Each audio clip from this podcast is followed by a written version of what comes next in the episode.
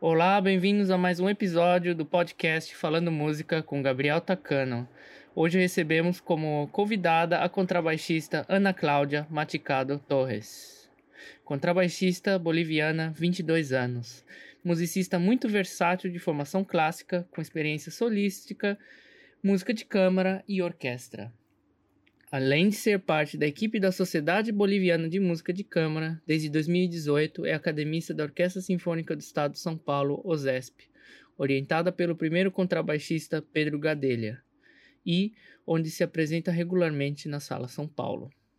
É membro do grupo de música de câmara Piano Sofia, junto com Christian Bundu, e estuda bacharelado em contrabaixo na Universidade Estadual Paulista Unesp concedeu uma entrevista à International Society of Bassists ISB World.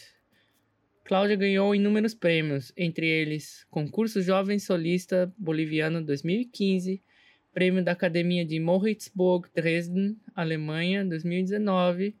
Tocou com a Orquestra Jena Philharmonie, na Alemanha, durante as masterclasses Franz Liszt, Alemanha. Gravou três CDs com a Orquestra Jovem do Estado. Cláudia Maticado também participou de muitos festivais internacionais, dentre eles Ilumina Festival, Campos do Jordão, Academia do Teatro do Lago, Chile, Festival Bolívia Clássica, Moritzburg Academy, onde se apresentou em inúmeros concertos com solistas renomados.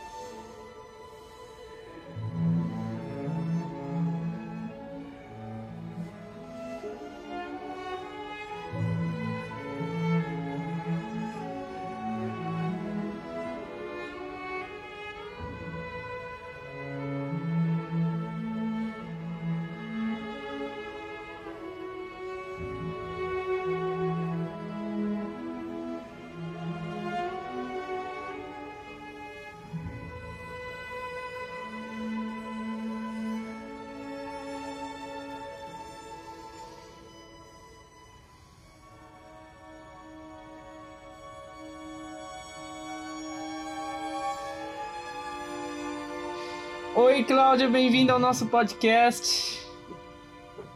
Oi, Gabriel. Como você está? Beleza. Peraí, travou Eu tô tudo. bem. Fala de Aqui em novo. São Paulo, passando a quarentena. Você tá em São? Paulo? Oi? Você tá em São Tá Paulo? bom? Sim, estou em São Paulo. Nossa, Em casa, passando a quarentena. com a sua irmã? E você onde está? Eu tô em. Berlim.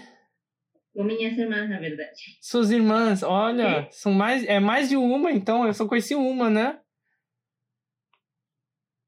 Sim, você conhece a minha irmã gêmea, a Paola. Isso. Mas eu tenho uma irmã mais nova, que é Dariana. Ah, e ela toca é, flauta. pra completar a família. Aí, ó, tá vendo? Percussão, cordas, sopro. Sim. Sabia.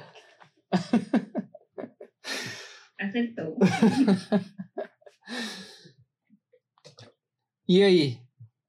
Eu tô aqui em Berlim e eu tô. Deixa eu ver. Fazendo nada, né? Só aqui estudando. Ontem eu tive meu primeiro recital da universidade. Com pessoas na, no, no público. Então. Quantas? Então, é uma sala enorme, né? Aquela sala da Hans Eisler, só que normalmente são o quê? 200 pessoas e o público foi 10 pessoas. No máximo, só pode ter 10 pessoas dentro do, da sala. Então, Pouca gente. é, e aí a gente tocou com as janelas todas abertas e tal, né? Mas foi uma experiência interessante. Bem diferente. É, Bom, aqui ainda não começou, né? Ainda a gente não sabe quando vai voltar tudo. hum, Mas estamos igual estudando, tentando produzir. E como vocês estão fazendo para estudar em casa aí? Ah, está tranquilo. Hum. Só que eles falam que eu toco muito forte. Eu já não aguento mais me escutar. Mas eh, estou estudando no quarto, às vezes agora na sala. hum. Aí vamos intercambiando. Mas eu, eu estou gostando porque normalmente quando eu estudo, por exemplo, na academia, eu não tenho a ela, né? Ela está, por exemplo, na Unesp ensaiando e ela me dá dicas aqui em casa, né? A gente tem um espaço, bom, tem todo dia todo, e para falar com ela, Uhum. E nós vamos escutando as duas, nós vamos ajudando. É, é legal. Interessante. Essa troca, né? Comigo é igual. Na minha família a gente tem uma pessoa de sopros, de percussão e cordas, né? Contrabaixo também. Né? Meu pai é percussionista, minha mãe é clarinetista. Então eu, é, é interessante que, que na sua família, nessas três irmãs também tem a mesma combinação.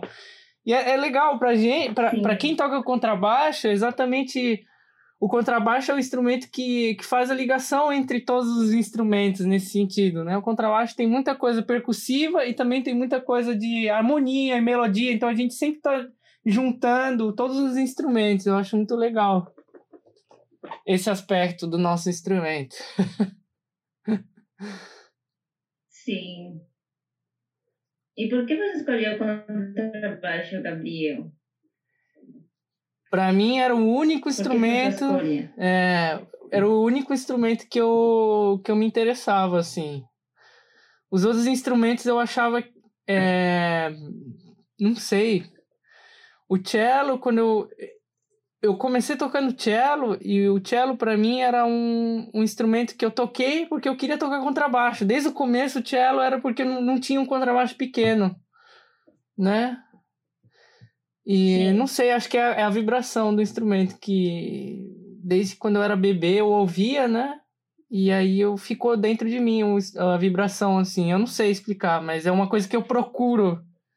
Então às vezes eu acordo de manhã e eu tenho aquela coisa de querer sentir a corda mi vibrando assim, uma corda si grave, sabe? Eu não sei. Sim. e você? Entendo. Porque escolhi um, bom, na verdade, na minha família tem musicistas, né? E tem uma irmã mais velha. Eu não sei se falei disso. Eu acho que você falou. Ela toca flauta transversal. Hum. E ela começou tocando piano também, né? Toca os dois instrumentos. E ela começou muito nova, hum. aos seis anos. E porque bom, meu, meu desde meu avô, né? Ele gosta, ele gosta muito de música e minha mãe toca piano, minha tia também. E então minha irmã mais velha começou com piano. E aí depois minha minha mãe queria também me levar na escola de música. E eu comecei com violino, mas depois me trocaram de escola e aí tinha mais possibilidade de instrumento, né? Então eu perguntei à minha irmã mais velha qual era o instrumento más, más popular, para a gente mais, mais popular, e ela falou assim, eh, porque eu queria tocar um instrumento que não tenha muitas pessoas tocando. Uhum.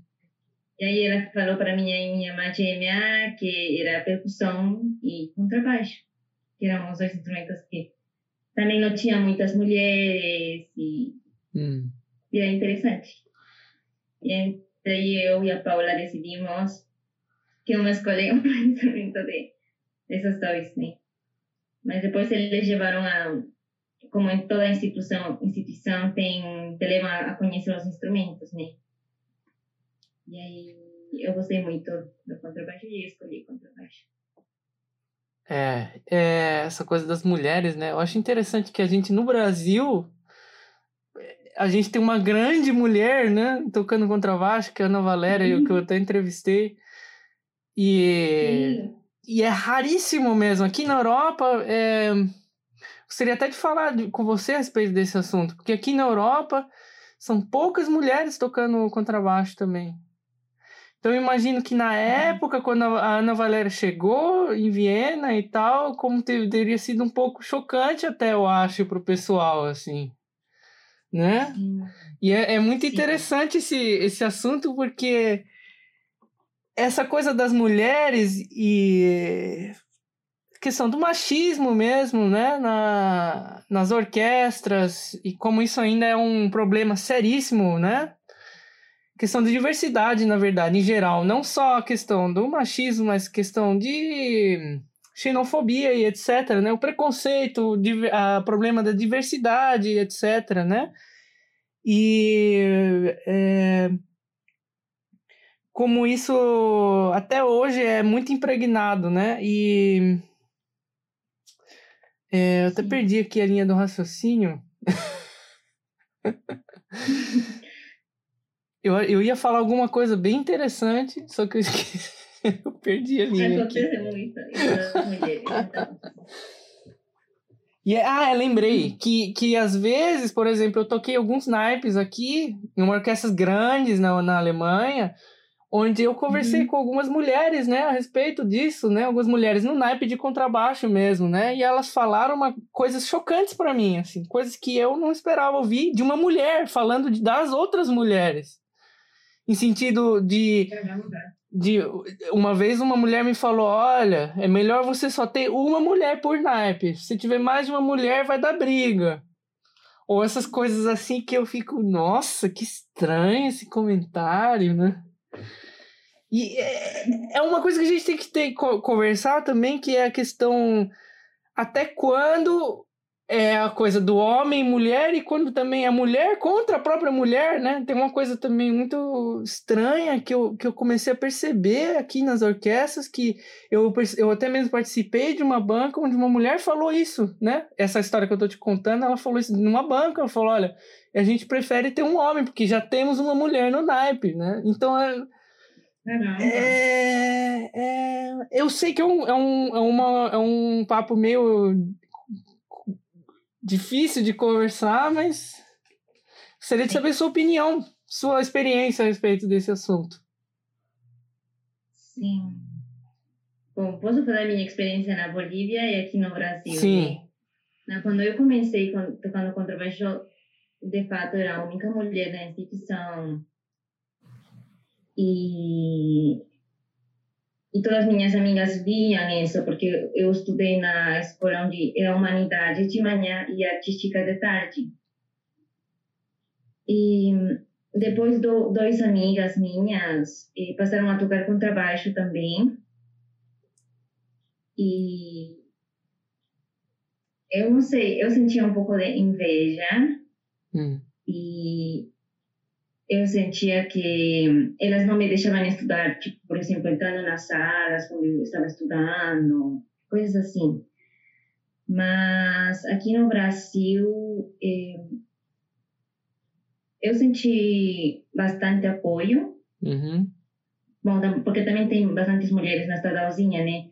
Na época, quando eu entrei, estava um, a Renata, a Talita, a Fernanda, Uhum. E eu, eu gostei muito de trabalhar com elas. Inclusive, a gente depois formamos um quarteto com Renata, com a Bia, com a Júlia. Uhum. E foi uma experiência, eu me senti acolhida. A gente falava de temas que normalmente com um homem você não falaria. Uhum. E a gente, eu acho que tinha uma conexão muito grande. Né? Por exemplo, a gente começava a estudar, eu lembro que estávamos preparando recital para a Júlia, que ela estava formando da Unesp. A gente começava a estudar às 10 da manhã e ia, me acordo que uma vez passamos até às 8, 9 da noite, se falando, conversando, tocando. E, não sei, é uma, uma conexão muito grande, eu acho, trabalhar entre mulheres. Mas, normalmente eu me dou bem. Uhum eu me sinto muito bem tocando com mulheres e tendo mais mulheres no, no naipe, né? eu me sinto mais apoiada. Na orquestra também, se tem chefes de naipe, mulheres, eu gosto muito. É diferente, é uma perspectiva diferente da música, né? Que tem um homem e que tem uma mulher. Sim, eu acho. Eu, eu, eu gostaria até de falar disso mesmo, que no Brasil é uma situação completamente diferente, eu acho, na questão do contrabaixo e a diversidade, a, a, a, diversidade, né, da, meu, de todos os tipos de pessoa que está lá tem um acesso a um instrumento, tem e é uma coisa que aqui na Alemanha, infelizmente, ainda é bem para trás, assim, bem para trás mesmo. E é pouco discutido isso, né? É, é, um, é um tabu, poderia-se até dizer, né? E eu sei porque minha mãe, ela, ela era espala da Banda Sinfônica do Estado. E ela foi Sim. professora da IMESP de clarinete. Né? E uhum. eu, como eu acompanhei muito a carreira dela, né, principalmente agora nos últimos anos. E é, é um. É um é, para mim, é, um, é uma das grandes perdas do Brasil, musicalmente, é, é o Brasil não dá o valor ao brasileiro, né? Não só as mulheres, mas ao brasileiro, né? E a minha mãe, ela tem tanta coisa para acrescentar, ela, ela realmente tinha tanta coisa, eu aprendi tanta coisa com a minha mãe, sabe? Musicalmente, né? De, é, falando agora, não só pessoalmente, né? E e como ela foi desvalorizada no, no, no, meio musical me, me deixa extremamente. Eu tenho, eu tenho realmente um, um, uma angústia enorme de, de lembrar das, das, da, dos momentos que eu vi a minha mãe sofrendo machismo sistemático mesmo no, no, no meio de, de trabalho dela, né? E é um, é, um, é um dos assuntos que eu, é, eu, eu penso muito, eu penso muito a respeito dessas coisas, porque morando fora eu tive uma perspectiva diferente e ver, de ver que realmente é um assunto não só é, do Brasil até, mas do, do mundo todo, de da gente começar a, a levar o ser humano mais a sério, né? E Bom, é, a questão da minha mãe que eu estava falando é que, como mulher, ela sofreu muito preconceito. Muito preconceito no, no meio musical no Brasil. E, poxa, sabe? Desempregada agora, uma, uma das grandes clarinetistas do, do Brasil, não tem emprego. Não tem emprego, não tem, não tem apoio do, nem do, do, do governo e nem dos próprios músicos, as pessoas que estão em cargos hoje no Brasil, de diretores de escola de, de música, ou pessoas que, que estão gerindo os, os, os, a, as, a infraestrutura musical e de ensino no Brasil, e no, em, é, são pessoas de cabeça tão pequena, eu, eu, eu, eu adoraria conversar com essas pessoas para entender qual é a razão deles. É, é, valorizarem tanto o marketing de uma empresa, de uma corporação e esquecerem do valor é, social e, e, musical né, da, da, dessas instituições. É, eu sei que eu até gostaria de te perguntar isso, né? Porque você saiu da Bolívia, chegou ao Brasil né? Você estava tá, me falando coisas muito positivas, né?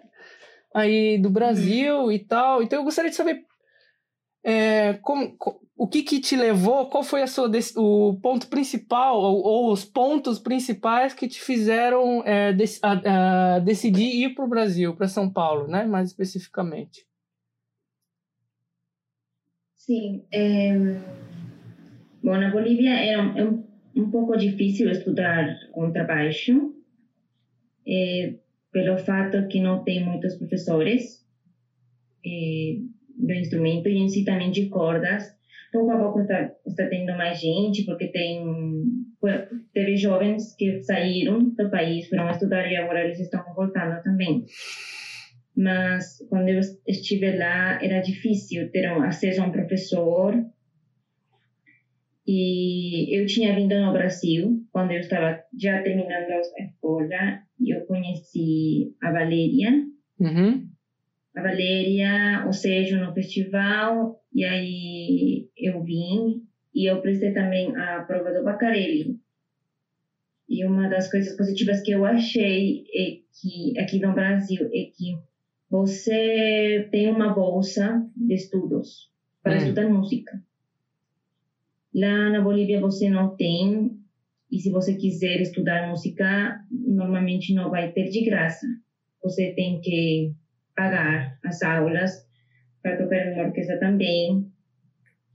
E, e ter uma bolsa ainda é tipo muito difícil. Uhum. Não tem. Aqui no Brasil tem ajuda aos jovens. Por exemplo, a Estadalzinha, eh, a orquestra experimental, o mesmo Bacarelli, uhum. né? que com esse dinheiro em si você pode viver, viver com ele e também guardar. Né? E com isso eu, o, o primeiro ano, eu consegui juntar dinheiro para comprar meu instrumento. E essa é uma as coisas uma coisa positiva que eu achei do Brasil. Uhum. Inclusive, eu acho que em outros lugares não tem isso, é difícil. Perguntando, por exemplo, aos contrabaixistas chilenos, hum. eles também falam a mesma coisa. Argentinos. E, bom, também aqui no Brasil tem muitos professores. E, o Pedro, o naipe da, da USESP, o, o Neto em Belo Horizonte, em Rio também tem é, tem bastante acesso a professores bons. Sim. É, é interessante você comentar essa história, né, do Brasil, é, que o Brasil, ele passou por uma fase muito boa na questão cultural, né, é, nós temos, tivemos é, incentivos inacreditáveis em questão social, né, que hoje em dia estão sendo desmantelados, né, infelizmente, pelo governo. E um desses é a Estadalzinha, todos essas, essas, é, essas, é, esses grupos formados do Estado, né, que, que são por incentivo uhum. do Estado, né, e essa luta que agora é, nós artistas estamos travando contra contra a ideologia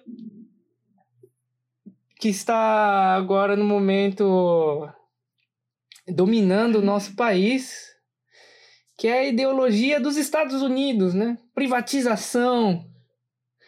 Menor, quanto menor o Estado, melhor para o, o, o ser humano, né? Que é, o, é, é, é uma das coisas que me deixa mais perplexo ouvir uma coisa dessa, porque você, você vê agora você falando, né? Que Sim. você imagina que, que no Brasil a gente alcançou um nível tão tão interessante no, na questão da educação e de você dar incentivo para os jovens e agora as pessoas os próprios os próprios cidadãos querem desmantelar tudo isso e querem é, destruir isso né querem privatizar a água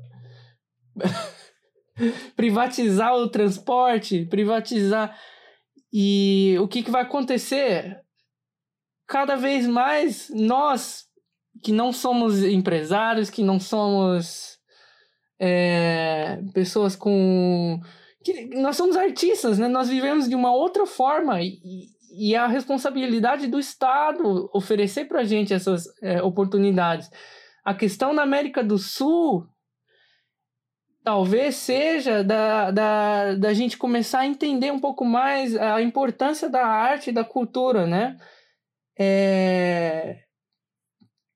Eu já recebi aqui no, no podcast algumas mulheres, né? Ariane Rovesse do clarinete, Ana Valéria, agora você. Uhum. E eu sei que o assunto do, do machismo eu acho que eu peguei um pouco pesado, mas é, é, é, muito importante, é muito importante que a gente comece a conversar isso, porque é uma coisa que, que eu sinto que no Brasil a gente tem vergonha de falar, né? A gente tem vergonha de ser julgado. E eu, eu acho terrível, eu acho terrível isso, assim. Eu, eu, eu não tenho, eu não, eu, eu gosto de exprimir a minha opinião e eu gosto de, de conversar com as pessoas que têm uma opinião diferente. Então, a, a questão aí dos diretores de escola de música do Brasil, as pessoas responsáveis pela educação dos nossos jovens, a educação musical, cultural das pessoas. Essas pessoas elas têm que se informar mais e parar de pensar no próprio umbigo delas. Parar de querer ficar sempre com esse elitismo ridículo que está acontecendo no Brasil, entendeu? Essa coisa absurda de você querer o tempo inteiro considerar música clássica que é algo para poucos, né? E não é. Uma, é eu estava lendo Paulo Freire essa semana, né? E ele fala, né, que a questão da alfabetização, né? E é interessantíssimo a gente pensar nisso, né? Que ele fala que a leitura do mundo precede a leitura das palavras. Então, o que, que acontece? Quando você lê uma palavra, por exemplo, caverna, você lê uma palavra caverna, o que, que vem na sua cabeça, né? Essa conexão que você faz com as palavras e, e o simbolismo e isso tudo é a leitura do mundo, como você enxerga o mundo, né? Para algumas pessoas você lê a palavra caverna e ela é uma caverna, né? Um buraco ali numa pedra, né? Outras pessoas vão imaginar o morcego, vai imaginar as pedras, os desenhos, a, a o, é, por exemplo, uma caverna no gelo e começa a desenvolver a sua esse tipo de desenvolvimento intelectual de você começar a ter uma leitura melhor do mundo né? E a música é uma outra forma de alfabetização. Você aprender a música, aprender a escutar uma, uma peça musical é a mesma coisa, né? Para algumas pessoas ela, elas ouvem um intervalo e para elas não é nada, é zero, né? Ah, eu me sinto bem escutando tal música. Ah, eu me sinto, eu gosto de dançar na música.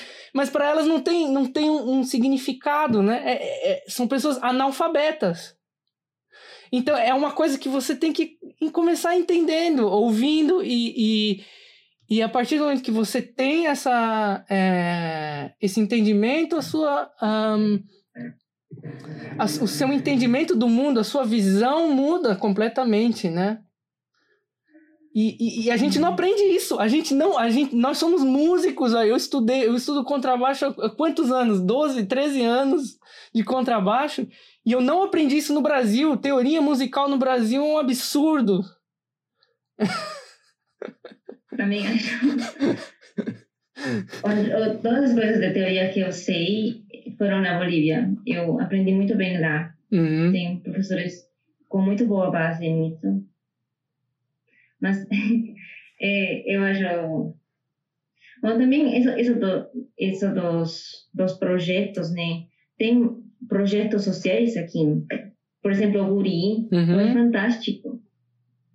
O Neogivá também. Mas aí está, né, como preservar esses, esses, esses projetos que continuem vigentes. As, as escolas de música. Como preservar isso. É, eu acho que eu acho muito, muito importante. Né? E, bom, também, eh, falando um pouco da Bolívia, precisa de isso também. E, eh, assim, né, na América Latina, querem, querem levar a música onde não tem acesso. Eu acho que esse é o pensamento que agora está tendo. Uhum. Eu, eu acho muito válido. E também como preservar, eu acho isso importante. Como aportar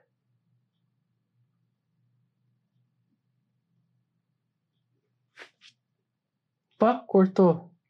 Alô? Cláudia. Sua conexão acho que tá meio ruim. Alô? Cortou tudo, viu? Conseguiu? Agora voltou. Ah, tá. É, por exemplo, com a Music também. Ah. Com a Jennifer. É, eu acho muito e também apoiar uhum. os projetos. É, é, você vê, né, a, a, o projeto da Jennifer, eu acho que é um projeto muito legal na questão de você começar a acreditar nos, no, nos alunos, né? Você dá, se você dá estrutura para uma pessoa, a, gente pode se surpreender o que uma pessoa pode realmente a, a, conseguir, né? Uma pessoa pode... É, é, é só você oferecer infraestrutura. Você não precisa ficar chamando a galera da Noruega, a galera do, dos Estados Unidos, galera do Canadá. Não, você, você pega um brasileiro, desde a, do, do comecinho da vida dele, você dá infraestrutura para ele. Você dá é, as oportunidades para ele. Você, ele não precisa pagar dois mil reais por mês de mensalidade de escola, entendeu? para ter oportunidade. Sim. Eu acho que isso também a gente pode ir trabalhando, né? Eu acho que aqui no Brasil, eu estava falando também uma vez com a Jennifer e eu perguntei ela por que ela veio no Brasil. Por que está fazendo isso, esse seu projeto aqui? Uhum. E por que não vai a outro lugar? Né? Qual é a sua escolha de vir no Brasil? E ela falou que, que o Brasil tem muita cultura, tem muitos jovens talentosos, que ela acredita que se ela dá oportunidade a eles, a gente, eles vão crescer. Né? Em si também América Latina, jovens americanos da América Latina, eh, com uma visão muito diferente aos europeus, por exemplo, dando um exemplo, ou aos, aos americanos, norte-americanos. Né? E acho que tem que acreditar no, no talento americano, sul-americano.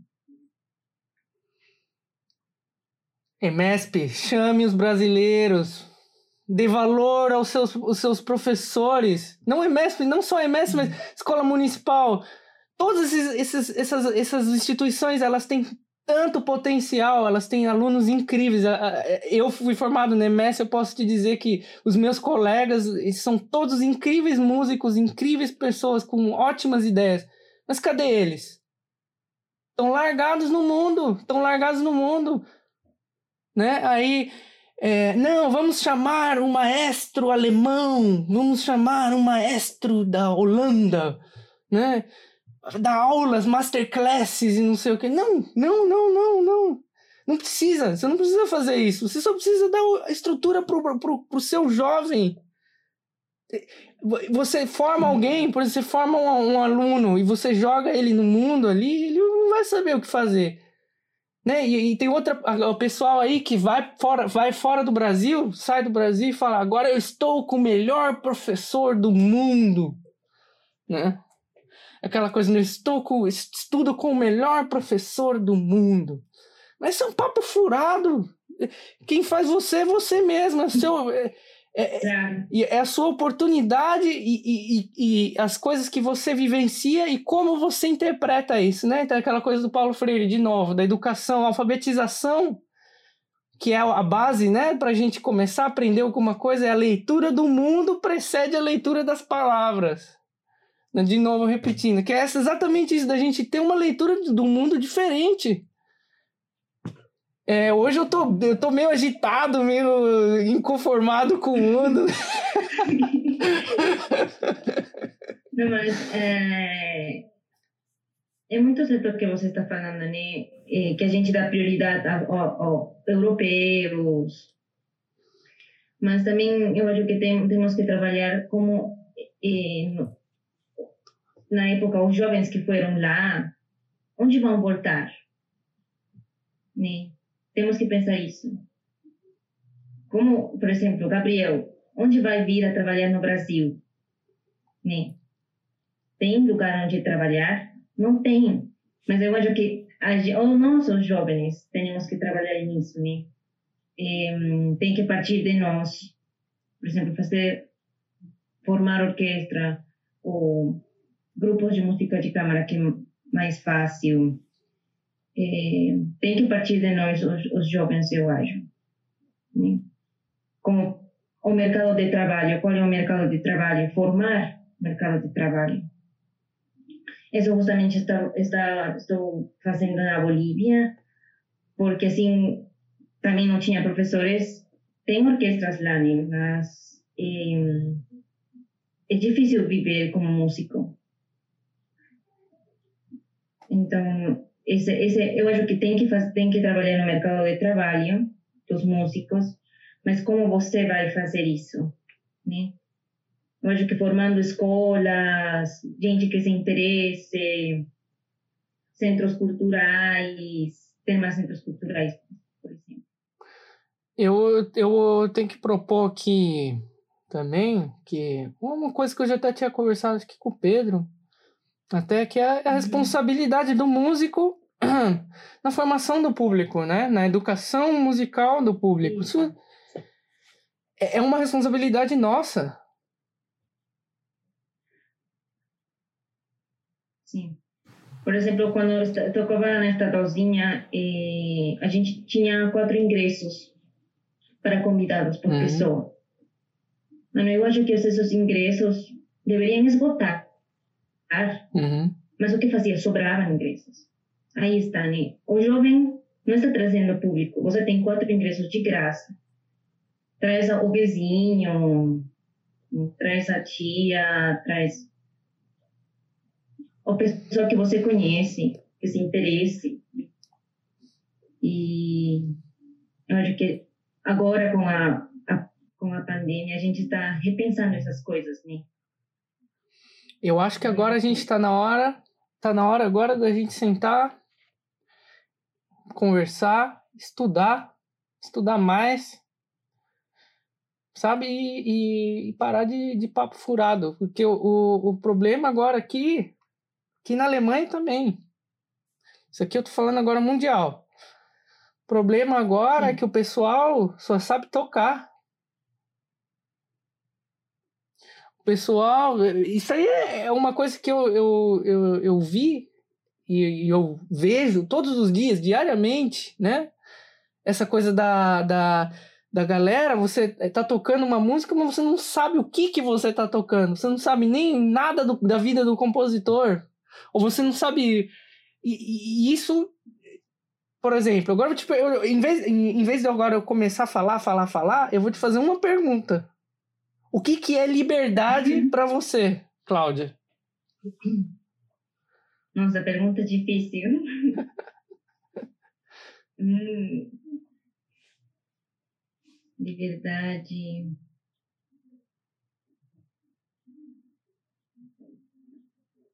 Nossa, difícil. Não, não precisa repensar, não precisa é. pensar muito, não. Fala, fala abertamente, assim, ah, fala, fala sem pensar muito. Fala o que, que é liberdade para você. Ou melhor, da sua lembrança, quando você se sentiu livre. Eu penso que é fazer o que você quiser simples, sem julgamento nenhum, e só pensar em você, o que eu quero. Então, mais especificamente agora, então, o que, que é liberdade? Porque é o seguinte, existem vários tipos de liberdade, né? É, Sim.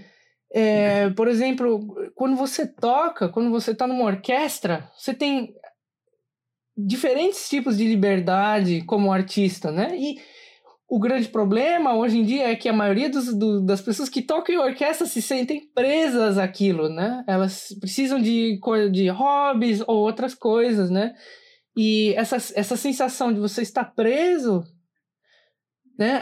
A, a, questão da liberdade, para mim, é o seguinte, de você saber, a partir do momento que você sabe o que, que tem quais são as suas escolhas, o que, que você pode fazer, né? Porque o problema é esse, às vezes você dá uma gama de, de opções para uma pessoa e você fala, você pode fazer o que você quiser.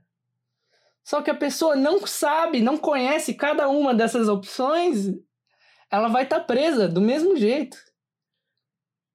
A questão do capitalismo, uhum. que, eu, que, eu, que, as pessoas falam, né? Liberdade, liberdade, todo mundo fala liberdade, igualdade, né? Fraternidade, só que nós somos tão escravos quanto há 500 anos atrás, só que diferente. Só de, de, de modo diferente. Nós somos escravos do dinheiro. Né? Você, você não toma, você não realmente, você não faz o que você quer. Né? A gente sempre está pensando em como é que a gente vai se manter, né?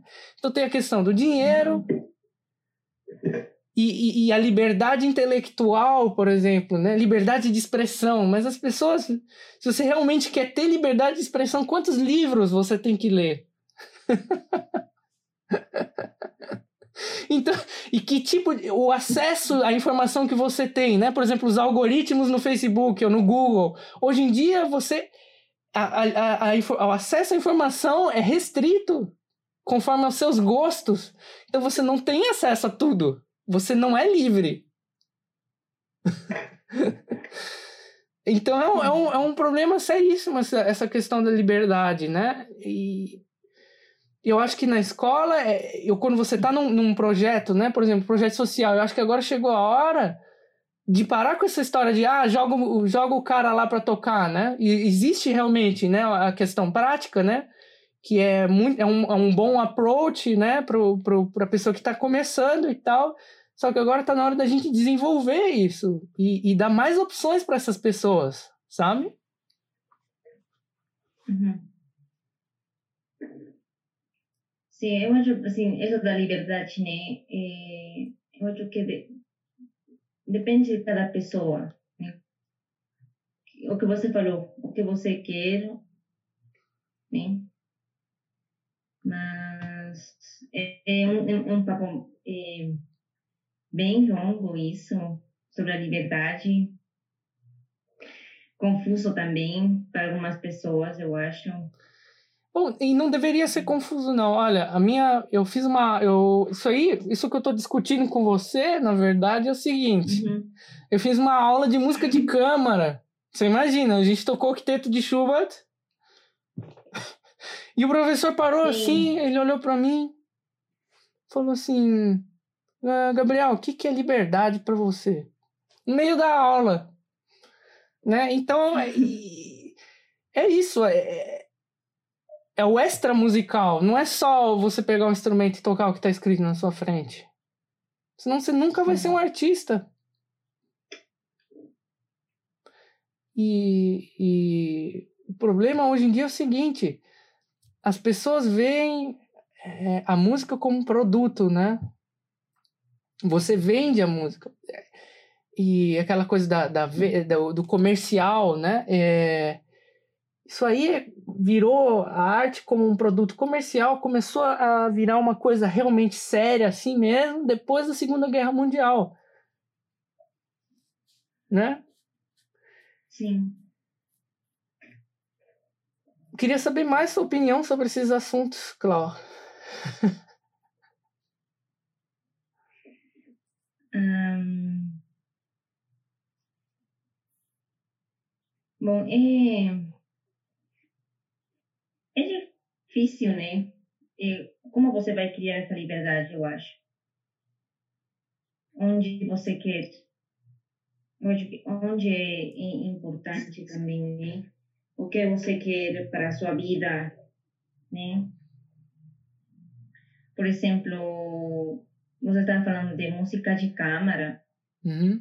Eu acho que aí é um grupo onde você tem mais liberdade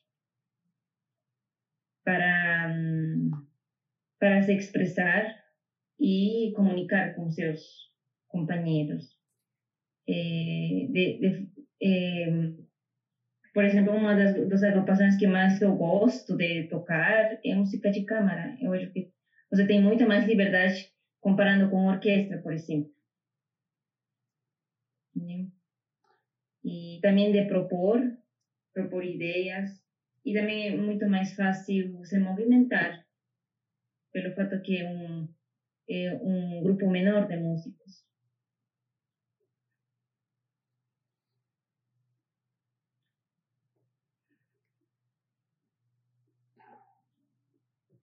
Oi? Pode falar. Agora eu, eu vou ficar em silêncio, porque eu quero agora que você responda. Você fez algumas perguntas até ali, né? Na sua resposta, eu gostaria que você respondesse essas perguntas. Como que a gente oferece, por exemplo? Dá, dá uma sugestão para mim. Como é que a gente oferece a liberdade para uhum. alguém? Liberdade musical, falando, né? Você falou da música de câmara. Mas é, por quê, né? Parte... Mas eu acho que parte de cada um, sabe? Ou seja, o que você quer fazer. Hum. Por exemplo, eh, se você quer ser livre, falando assim, você pode fazer concertos das peças que você quiser tocar.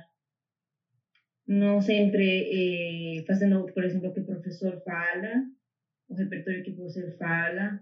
Você pode pegar as, as músicas que você gostar né? e, e, e fazer concertos com isso. A gente eh, fica pensando sobre isso, eh, onde a gente apresenta as músicas que a gente estuda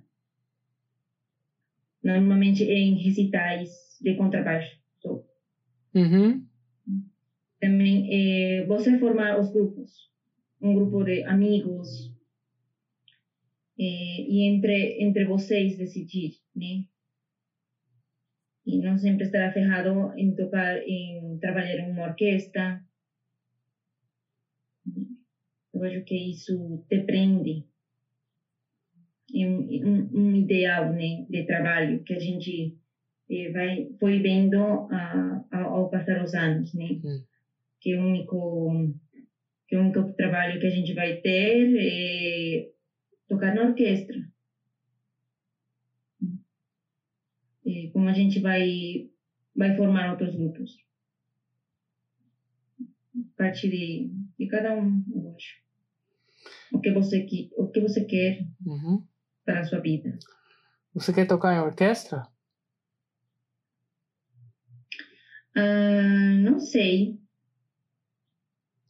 Caso não, o que você faria?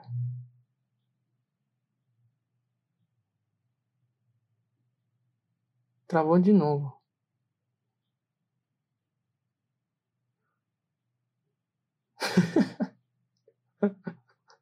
Bom? Travou, alô? Então, caso, caso você não, não toque orquestra, o que, que você gostaria de fazer? Bom, eu penso em. Eu eh, estou pensando em várias coisas, né? Uma delas é ter um grupo de música de câmara. Eh, eu estou agora trabalhando com a hum, Sociedade Boliviana de Música de Câmara na Bolívia. E a gente está montando projetos de ter uma identidade como grupo. como você aportaria a, a, a coisas novas, não inovar coisas. Eu acho que o que a gente está pensando em inovar, em, em fazer escolas também. Eh, eu acho que me iria mais pelo grupo de música de câmara, mas eu também gosto muito de tocar em orquestra, então eu acho que depende como vão vir o depois, por exemplo, na pandemia, como vai ser depois, né? A gente é difícil também pensar no futuro agora, mas as coisas que eu gostaria de fazer é, de alguma forma, voltar na Bolívia e trabalhar lá. E é isso, né? Criar um método de trabalho lá. E também incentivar jovens É Isso. Eu acho que tem muita coisa para fazer lá na Bolívia. Uhum. Por exemplo, comparando com a Europa. Se você tiver um projeto lá, eh, o impacto é muito maior Com certeza, comparando com Europa. com certeza. Não, então, eu quero ir no, nos, nesses lugares vulneráveis. De, algumas, de alguma forma, eu sentir-me útil no, no mundo, não, Uhum. não só do lado da música. Você sabe que é interessante você falar isso, né? Eu sou eu eu tô me interessando cada dia mais pelo lado pedagógico e como isso é, tem conexão com com a forma que que eu como artista performático vejo a música, né? E Uhum. questão da teoria, né? Uma coisa que eu aprendi somente na Alemanha. Eu estou aqui há sete anos e minha formação como músico profissional, né? Saí do Brasil com 17 anos. Então eu, eu era um adolescente e eu virei adulto na Alemanha, né? E a questão da minha educação musical, a minha teoria, a teoria que eu aprendi, análise, eu tive todos, todos os meus professores são alemães. Então, é, às vezes eu, eu, hoje mesmo, eu sentei de manhã e eu peguei um, um quarteto de Beethoven, número 1, opus 18, em Fá maior. E aí, você pega e você pega os, os oito primeiros compassos, né? E no Brasil, Uhum. eu nunca, nunca aprendi a fazer isso. Eu nu- nunca entendi o que, que era isso. Eu, toca, eu toquei de tudo no Brasil.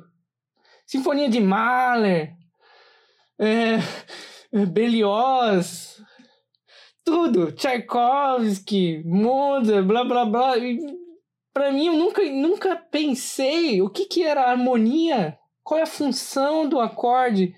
e, e, e, analisar uma frase musical, né? A gente sempre fala, os professores falam da frase, da frase, fraseado, mas o que, que é a frase? O que, que é uma frase musical? Né? E aí começa a criar várias per é, perguntas no meu cérebro, começou a criar essas perguntas e elas foram as respostas que eu tenho são todas em alemão, né? Porque eu, não, eu os termos em português eu não sei. Hoje eu, eu peguei um dicionário da música em português para entender o, o, Aí eles falam, né? É, a primeira frase da, da, desse quarteto ela termina na dominante, no acorde dominante. Uhum. E como é que chama isso em português? Eu, eu, em alemão eu sei que é Halbschluss. Aí eu fui, eu fui hoje, eu fiquei, fiquei uma hora lá, vendo o dicionário lá, eu achei. E aí a tradução em português é cadência é, incompleta ou é, cadência imperfeita, é. Só que é um, é um termo que no, no, no, Brasil, cadência imperfeita, né? Na verdade, é um, é um, é um termo errôneo. Porque a cadência, ela é perfeita. Em português? É, o termo em português, a tradução é errada, é completamente errada. E, e aí, como é que eu, uma pessoa que só, por exemplo, falando que eu, é, dizendo que eu só sei falar em português, só sei falar português. Aí você vê esse termo, cadência imperfeita, e você não, não, não faz sentido, porque você vê, ah, terminou na dominante, mas e aí? É por que, que é imperfeita? Não é imperfeita. Ela terminou na dominante, ela é um meio, é o meio final. Quer dizer que ela ainda tem uma conclusão que pode vir ou não, né? mas ela é um meio uhum. final, não é, não é exatamente imperfeito, por isso que em alemão chama Halbschluss, que é me, meio final. Né? Então, essas coisas que, que, que se você só aprender em português, você não vai conseguir entender numa análise musical, né? São trilhões, uhum. isso é só um, um, um, um exemplo, né? Eu acho que a gente tem que começar a rever isso, reestruturar como a gente pensa na análise de uma peça, sabe? Sim. Eu acho que vai da curiosidade de cada um, né? Quão profundamente, quão profundamente você vai conhecer a peça, a obra que você está estudando. E dá para ouvir, viu? Vou... Quem tá ouvindo sabe se você sabe o que, o que, tá, o que, que tá acontecendo na música Sim. ou não. muito evidente. É muito evidente.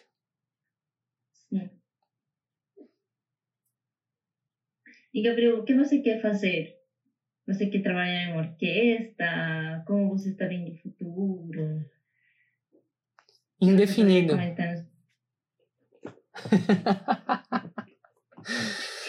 Completamente indefinido. No momento eu tô. Eu tô só é, trabalhando extra musical agora. Porque o contrabaixo, eu, é, o repertório tradicional acho que depois de cinco ou seis anos de instrumento você já, já tocou tudo.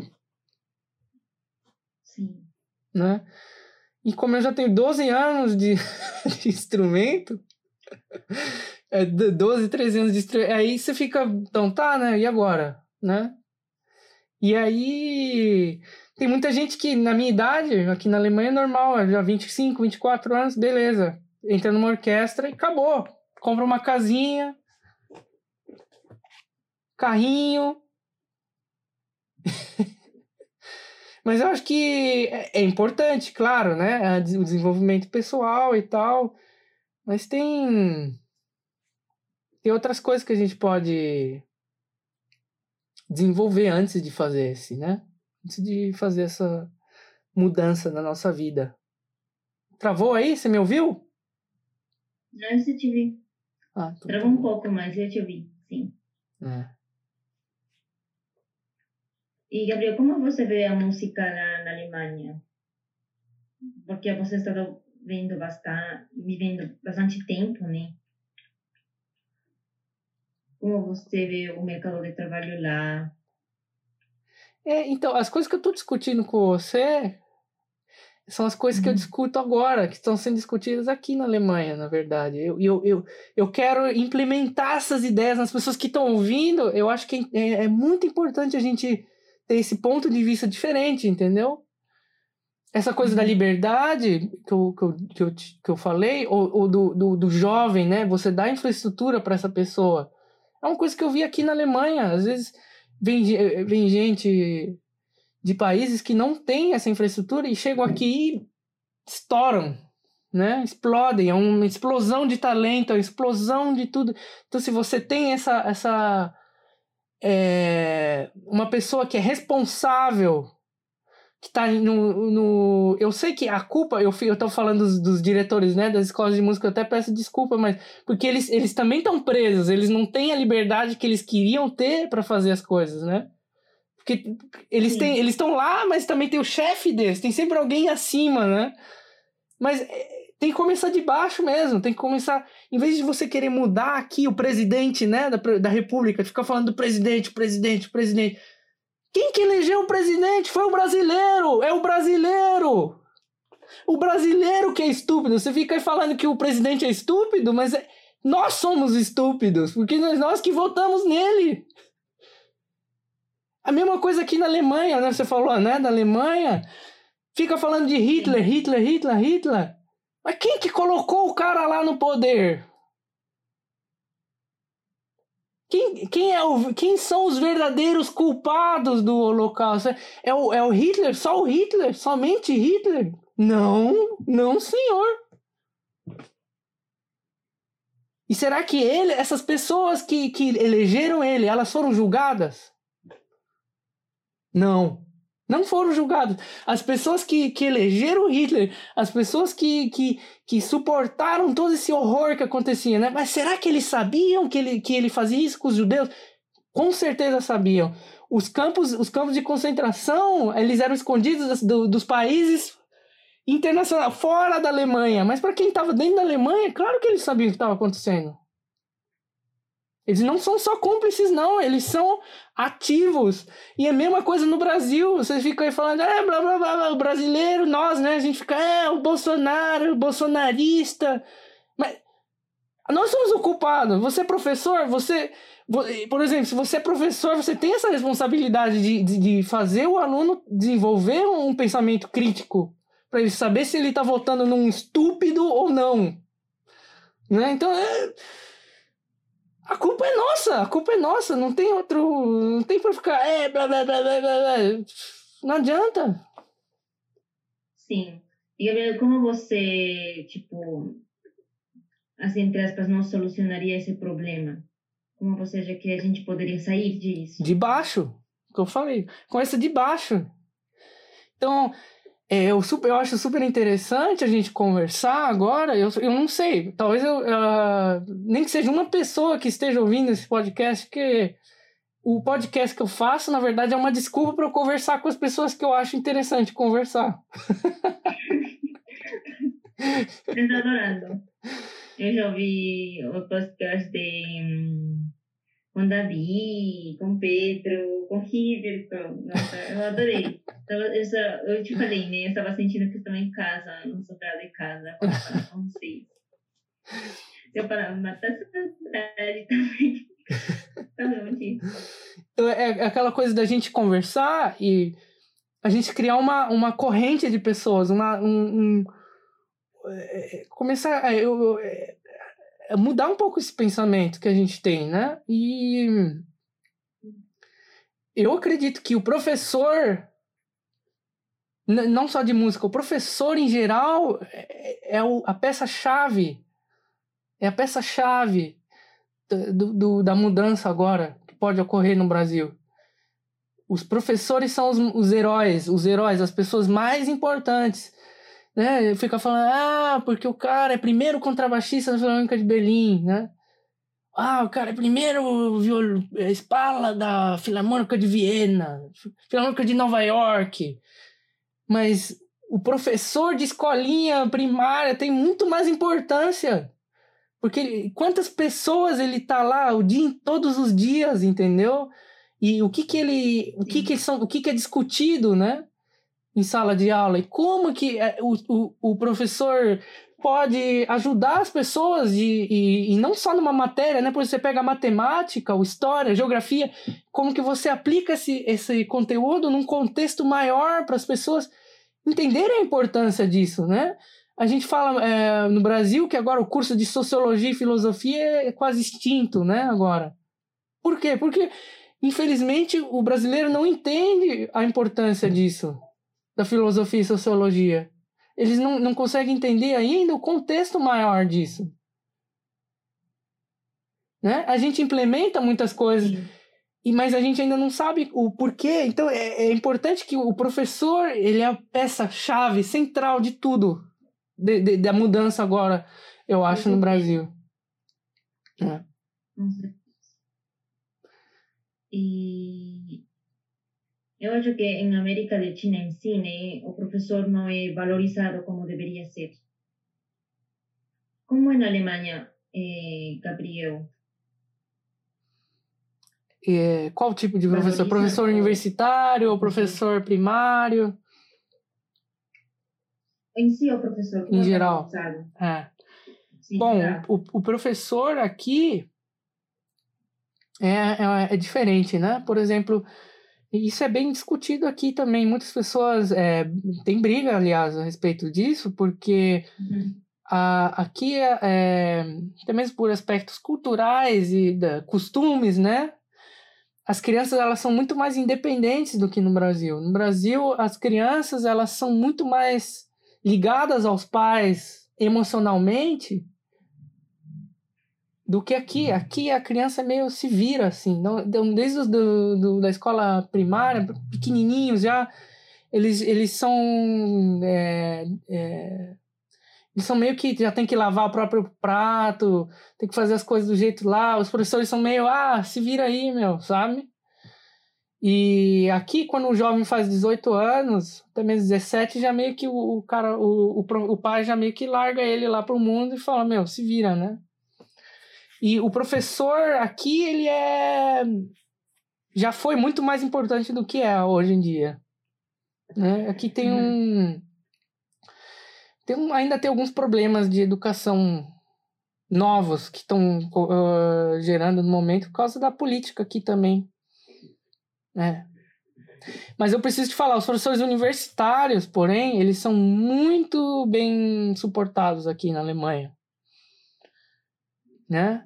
Eu, te, eu tenho professores incríveis na minha universidade incríveis, professores, pessoas, a, e, e, por exemplo, a minha professora de, eu tenho uma aula que chama transmissão musical, que é o seguinte, é como você pega uma música e, e faz uma pessoa leiga se interessar por essa música, né?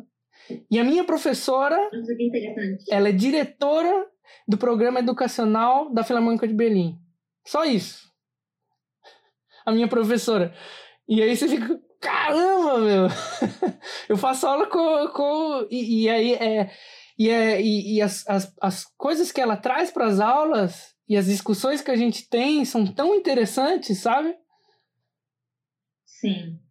E, e é, é, exatamente isso. É, assim, apesar da, da gente acabar entrando um pouco mais no, no aspecto político alemão, mas mesmo assim ela tem vários as, aspectos que eu acho muito interessante de aplicar no Brasil, entendeu? Também.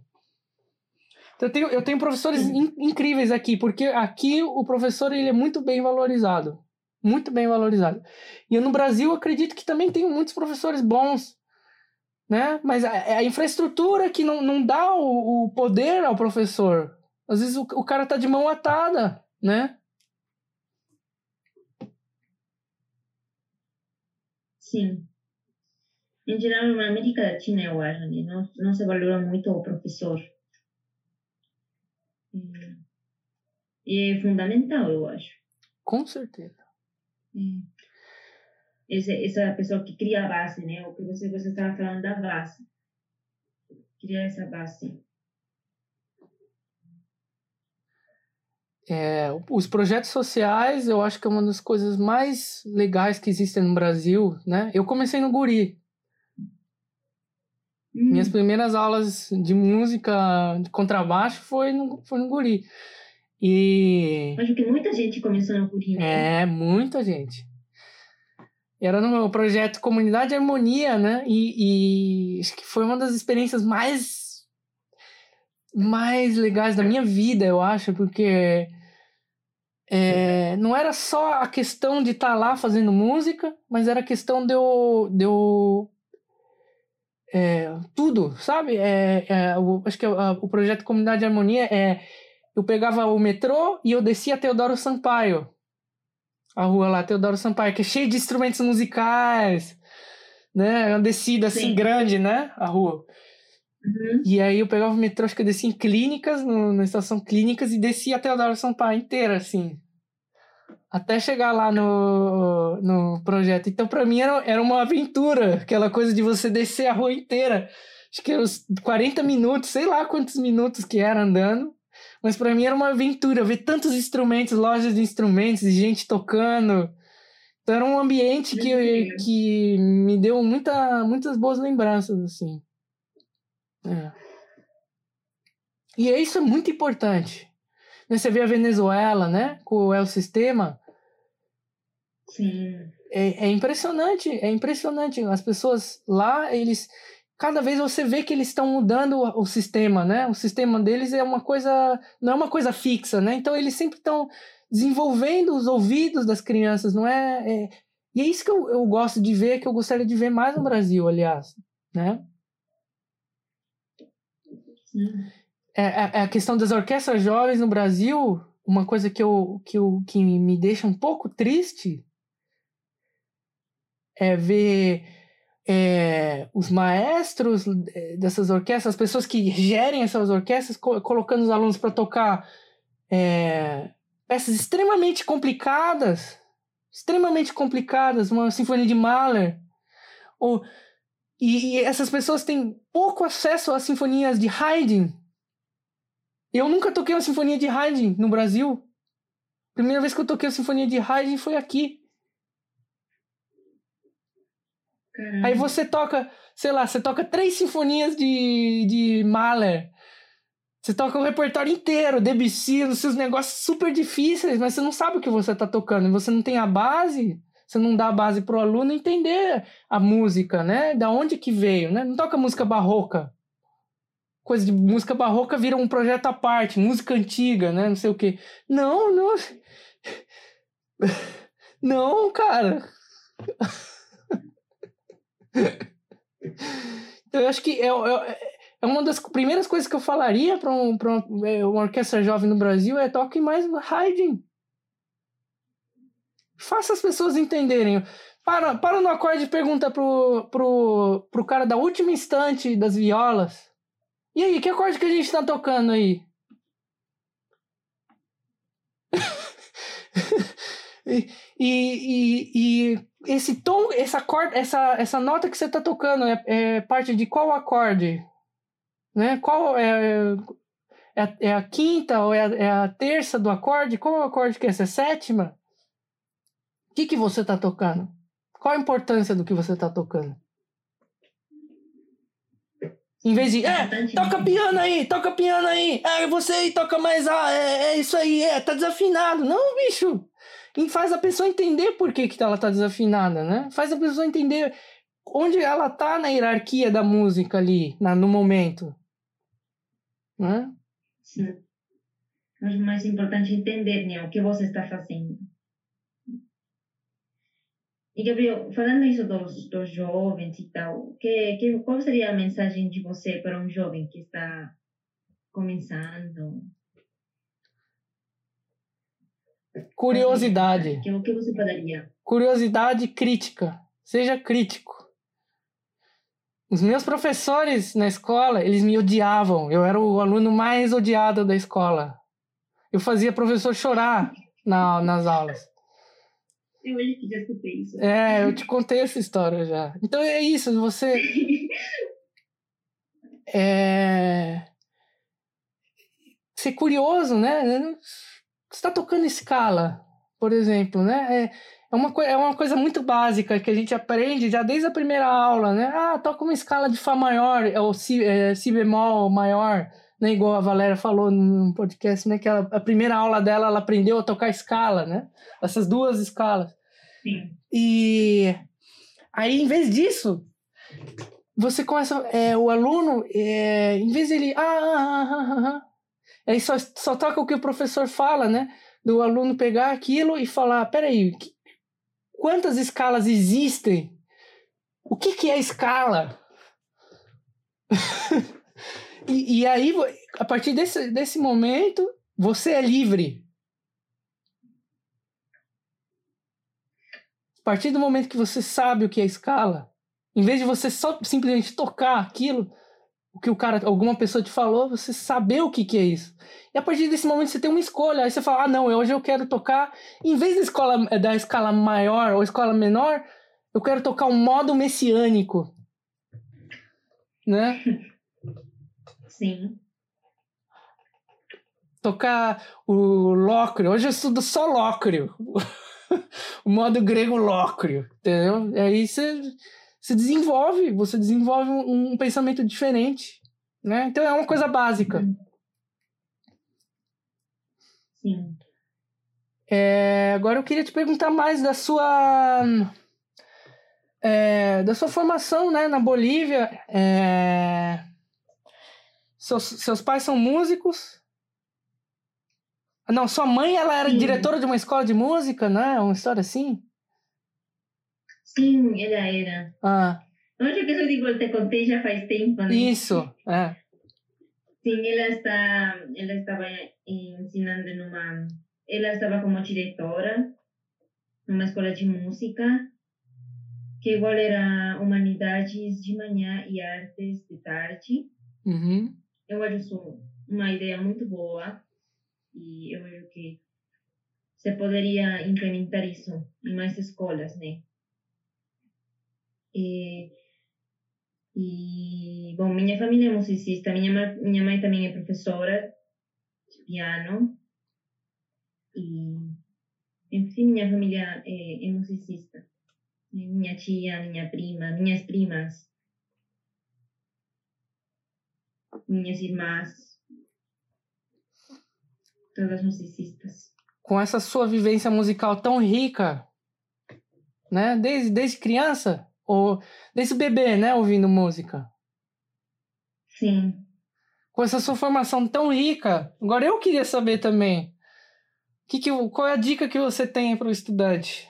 Uma pessoa que está começando, ou até mesmo para uma pessoa que está no avançado agora, nível avançado, intermediário, o que, que você daria de dica? Opa, travou de novo, hein? Hoje a internet tá uma beleza. Pronto, voltou. Eu também, eu, eu também falaria isso de é, ser mais curiosos, né? Investigar, é, não se um, conformar com as coisas que tem, ir além das coisas que você tem agora, né? E inventar, inovar coisas. E ser bastante aberto, eu acho, também, em relação de pensamentos. E também se colocar no lugar das pessoas.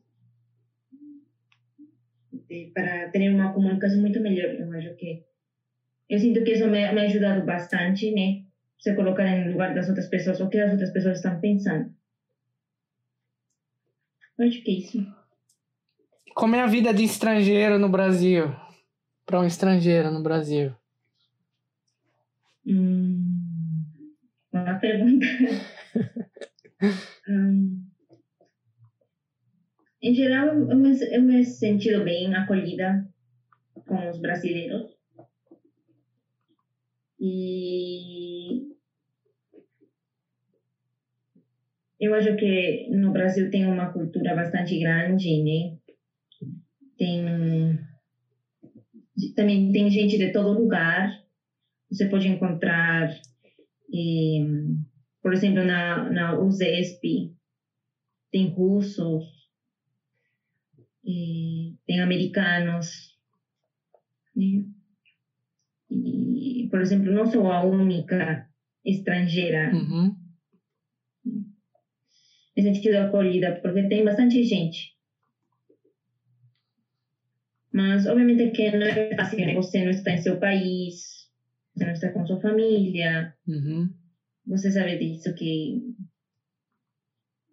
sempre no começo é difícil se adaptar a um lugar e se acostumar. Mas é também hoje parte de si e o que me faz diferente nos demais, né? A história, a minha, minha história, eu acho que é diferente de cada um a história e é o que nos faz únicos. Uma visão diferente. Você estava falando isso da, de competência, né? Lá na Alemanha, com. Quem era? Com o Riverton, eu acho. Ah. Que tem essa, essa competência. Mas eu acho que cada competição, pessoa é competição, é isso que você está falando? Sim. Ah, tá. Sim, competição. Mas eu acho que cada pessoa é diferente e não tem que se estar comparando com outras. Mas, assim, em geral, eu, eu, eu gosto do Brasil. Tem coisas que melhorar, sempre vai ter coisas para fazer. Então, eu me sentido bem. Hum. Na USESP, né? Agora você já está terminando, é isso? A academia, né? Sim, estou terminando já. Bom, eu não, eu não sei como vão ser os próximos meses, hum. porque Bom, a gente basicamente não teve um semestre inteiro aulas.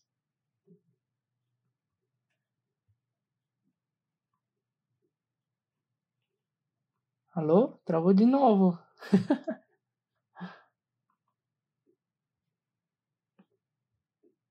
Deixa eu esperar um pouquinho aqui. Vamos ver se você volta. Aí, voltou. Nossa, fica travando. Sim. Será que minha internet? Não sei. É, é, bom, antes, antes da pandemia eu só tive um concerto, né? Hum. E estão vendo se a gente vai fazer os concertos de fim de semestre. As provas também. Então, não sei como vai ser e se eles vão repor as aulas que a gente perdeu, entre aspas, perdeu, porque a gente continua fazendo aula de história, harmonia, é, pelo Skype, online, né? Mas não é igual, né? Você perde algumas coisas. Com contrabaixo com Pedro hemos estado fazendo aula também, mas é muito diferente essa aula prática, eu acho. Não sei como foi com você. Você teve aulas online? Eu mandava vídeos só. É, eu mandava só vídeos pro Esco. E aí ele comentava algumas coisas assim. Uhum. Mas, claro que é completamente diferente, né? Que é ao vivo, etc. É Sim. até interessante que é uma visão diferente e te obriga a, te escutar, a você se escutar mais, né? Também. Sim. Sim, bom, isso também está funcionando com o Pedro. Eu estou enviando vídeos para ele. Mas, bom, a gente não sabe como vão, vão ser os próximos meses. Sim. Porque, em teoria, eu termino a academia em julho, né? Hum. E aí, o que, que você quer fazer depois? Depois, eu estava pensando em terminar a Unesp, uhum. o bacharel. Eu estou no terceiro ano. E nesse processo ir fazendo provas na Alemanha, conhecendo professores.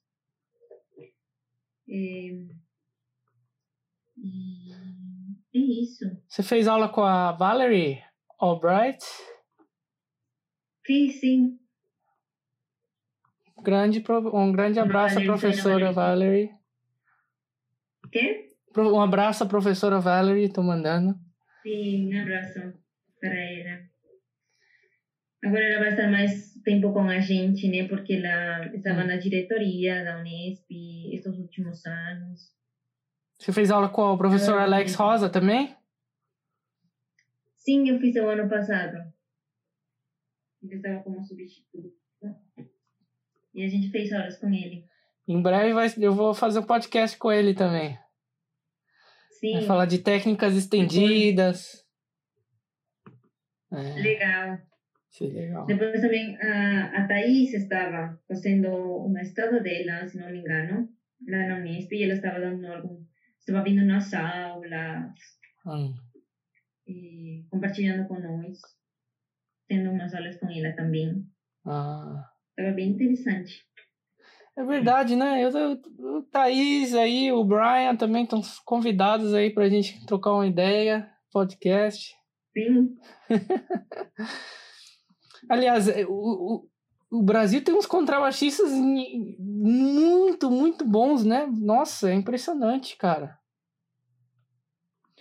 O Brasil forma os, os melhores contrabaixistas aí que tem, meu. Impressionante. Não sei o que, que a gente tem aí na nossa água, mas. E não só contrabaixo de, é, é clássico, né? Mas também o popular. Nossa! Tem uns caras que destruem no baixo elétrico, hein? Destroem mesmo. Ricardinho Paraíso, Michael Pipoquinha, né? O Michael Pipoquinha. Tem uns caras assim que se. Caramba, de onde esses caras saíram? São sensacionais, né? convida eles também Hã? a conversar, convida eles para conversar. É. Tem uma visão diferente, né, do popular.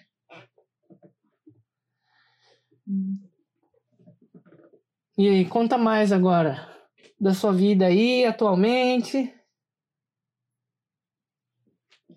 Atualmente, ah, eu estava fazendo academia e agora com a sociedade, né? Uhum. Com a Sociedade Boliviana de Música de Câmara, eh, fazendo reuniões semanalmente, juntando ideias dos próximos projetos, o que queremos, também fazendo conversas Hum. eh, lá no Facebook de pessoas eh, que estão aportando de alguma forma para a Bolívia, com educação. E hemos estado escutando Ana Maria, que ela estava contando os, os projetos dela em La Paz, desse Hum. vídeo que eu enviei, que é Bolívia Clássica, um dos projetos que mais me marcou, um dos projetos que me marcou minha vida de ter, de ser parte de e tocar com, com músicos eh, internacionais e de alto nível, tipo, onde quão alto seu nível pode ser. E isso, eh, Unesp, estamos fazendo aulas online na Unesp também. Hum. Eh, E, bom, pensando em fazer iniciação científica também, eu queria fazer sobre de câmara, composições, juntar eh, obras e disponibilizar também. Uhum. Eu acho importante. Porque agora vai ser mais difícil voltar na orquestra, né? E eu acho uma boa ter um, uma bandeja Uhum. das coisas que você pode fazer e ir escolhendo. Me diz uma coisa, na, na universidade vocês fazem muita análise de peças ou de composições? É, mais ou menos, Hum. não muito. Uhum. É, vocês, Eu- é, eu vocês aprendem a compor também? Ou como é que é? Como é que funciona o curso na Unesp? mais ou menos? Vocês têm aula de É, composição? não, a gente não está compondo. Não. Não, não Ah. temos. É, mas na MESP tem uma aula de que é escritura. Hum. Interessante a aula. E aí a gente estava hum, compondo, né, com sons, por exemplo, sons da rua, gravar sons da rua, e aí a gente, em Audacity, editava os, os vídeos, os áudios. Sim, mas eh, não, não Unesp não. Mais análise, estamos levando harmonia, coral, Uhum. e, como se diz, educação da voz. Uhum. Isso, mas isso. É, eu eu tô repensando aqui até só se tem algum compositor ou algum professor de, de teoria musical aqui que eu, eu, adoraria que você me escrevesse se tiver alguém, tiver alguém aí ouvindo que você, você me escrevesse professor professora professores todos que que estiver que tiver alguma quiserem conversar comigo a respeito disso porque eu eu, eu eu não sei como é que funcionam as coisas aí no Brasil, de teoria e etc. Uhum. E composição, porque eu, eu aprendi, eu fiz aula de composição aqui na universidade também, é obrigatório. Legal. É obrigatório. Então, é, e piano e, e, e diversas outros, outros, outras coisas. Um dia eu, eu vou fazer um podcast só a respeito disso, aliás. Mas é eu, eu queria uhum. discutir isso com algum compositor brasileiro, alguém aí que, que entenda mais desse assunto de análise e composição, porque eu, eu tenho o sentimento que no Brasil isso é extremamente ignorado, negligenciado e, e, e, e precisa urgentemente de uma reforma. É, eu sei que hoje, eu peço desculpa para quem tá ouvindo, mas hoje eu tô num, num, momento especial aqui. Eu tô, eu tô inspirado, eu tô falando muitas coisas polêmicas. Comecei o podcast falando de machismo, né? E. Sim. Mas é importante tocar nesse tema, Gabriel. Diversidade, diversidade, você respeitar as pessoas, né? Enfim, é... eu não vou perder agora o, o a linha de novo. mas, mas é, é, importante a gente. Essa, eu queria discutir realmente essa, essa situação aí no Brasil de, de a gente pegar. E eu tenho uma. Eu desenvolvi, aliás, uma ideia diferente de análise de, de peças. Eu sempre tô. Eu analisei várias sinfonias de Haydn e ah, os Legal. concertos de contrabaixo eu tenho, tenho tudo analisado, todos os acordes do Kosevitzky, né? Aí você começa a ver como os acordes são meio quebrados, são as coisas bem interessantes, assim. E a partir do momento que você sabe, você começa a, a, a, tocar peças diferentes, sabe? Uhum. É muito importante. Eu, eu não sei. Eu não sei se, é, se tem algum maestro aí no Brasil que também que entende, né? Essa coisa de análise e tal, de partitura, se porque eu sinto que alguns maestros aí no Brasil não sabem o que, que eles que eles estão eles estão regendo, cara. Eu já, eu já toquei com uns caras aí que eu o cara só sabe imitar o gesto de, de outra pessoa. Né? E não tem aquela coisa aqui que a gente chama na Alemanha de é, Vorstellung, né? Klangvorstellung, que é a percepção sonora né? Então, como é que um, um acorde tem que soar? Né? E, e, não só isso, né? Mas individualmente o músico ele desenvolver esse, essa percepção sonora também, né? Que tipo de som você quer tirar do instrumento? E no sentido de você ter diferentes é, cores você possa tirar do instrumento, né? Enfim, eu adoraria. Que você... Ah poderia nos falar sobre essa experiência na Hans? Na Hans, eh, por exemplo, o que você estava falando, Neve, que matérias você tem e que, a, que importância eles dão a essa educação? É, eu acho que a maior diferença, eu acho, do o curso que eu tenho aqui na Hansas é um curso extremamente especial. E é diferente dos cursos aí que eu já vi em várias outras universidades, não só no Brasil, mas em nos Estados Unidos, fora, aí eu não sei, mas é bem diferente, é, é bem focado na, na, na, no desenvolvimento intelectual e crítico do músico. É, é, a, a, você chega, é, é, por exemplo, no bacharelado, né? Eu fiz meu bacharelado e agora eu estou cursando mestrado aqui também. Então, uhum. o, o, meu bacharelado, os, os, os primeiros semestres, é, eu tive aula de instrumento, com repetição, tive aula de é, excertos orquestrais, aí eu tive aula de acústica, então física, aula de acústica, hum. aí eu tive aula de Instrumentenkunde, é que é, é É, instrumento em Kunda é. É, tá vendo? Essa, essas coisas que eu não, eu não consigo. É, é, é, por exemplo, você estuda os instrumentos, entendeu? Você estuda a física de outros instrumentos. Por exemplo, a gente pegou um órgão e começa a entender como é que o órgão funciona, a história do órgão, como ele se desenvolveu, ou tímpano, ou outros instrumentos desconhecidos até. Aí eu tive aula também no primeiro semestre de self-management, ou seja, do é, como chama isso? Management, é, gerenciamento pessoal, né? Você está se gerenciando, né? Então, coisa de marketing pessoal. É... Aí agora é, tem muitos cursos, são muitos, muitos cursos diferentes. Eu fiz aula de yoga, fisiologia musical. O que, que é fisiologia musical?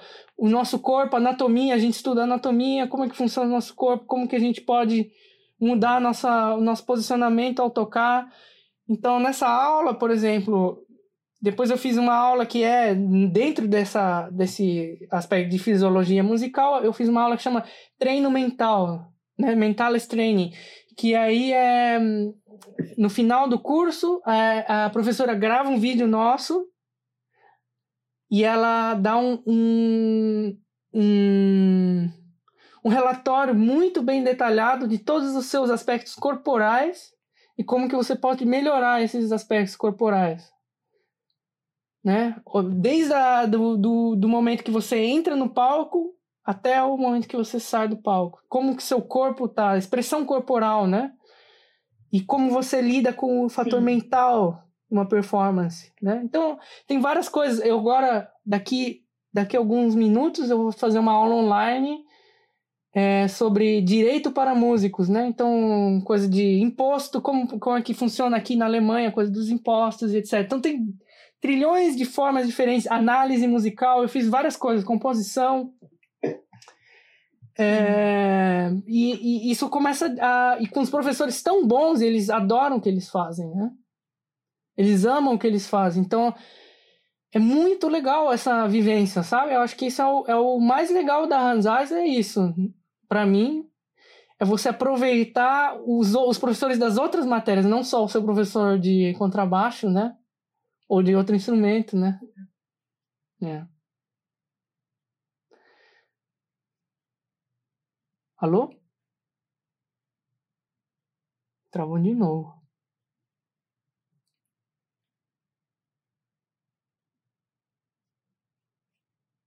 Alô? Oi? Oi, voltou. É, agora, eu, agora que a gente está aí, né, meio que trocando ideias, né, e tal, conversando, eu, eu, o que que, o que que você está aprendendo no momento? O que que você está trabalhando musicalmente falando? Musicalmente? É. Eu estava, eu estou estudando agora a sonata de Herta. Ah. E também já tocou? Não. Também estava tocando Figments de Elliot Carter. E estou. Quero analisar ela até a semana que vem, eh, procurando informação, né?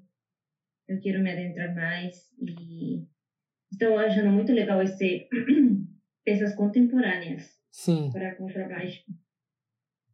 É bem sistemático, né, Elliot Carter. Eu Estou gostando. É diferente. Diferente de tocar um Dittersdorf. Uhum. e também achando. Né, mas também tem muito a ver, né? Tem frases lá, como você vai. Eh, como você vai achar a frase nas peças contemporâneas. Uhum. Mas estou curtindo muito. E você? Ah, essas coisas Bom, que eu tô falando, né? Assim, as coisas que eu falei agora. Eu acho que eu, eu falei tanta coisa, Clau.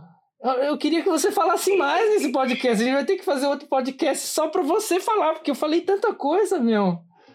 Mas tá bom, a gente quer te conhecer. É, é, é, legal essa coisa do podcast, porque Por exemplo, hoje eu tô num dia mais agitado, né? Então as pessoas vão, vão perceber que, uhum. que cada dia é um dia diferente. E, é, e esse é o legal da gente sempre estar tá num, num mood diferente, numa energia diferente, né? Pra gente conversar. E é por isso mesmo que eu gosto que os, os convidados voltem, né? Eu sempre, no, eu sempre falo isso, né, no podcast para a pessoa voltar, porque é diferente. Talvez você tava falando aí dessas peças e tal, né, do seu aí, sei lá, daqui é, sei lá, dois meses a gente volta a conversar e a outra você tá num, num descobrir uma coisa completamente diferente, né?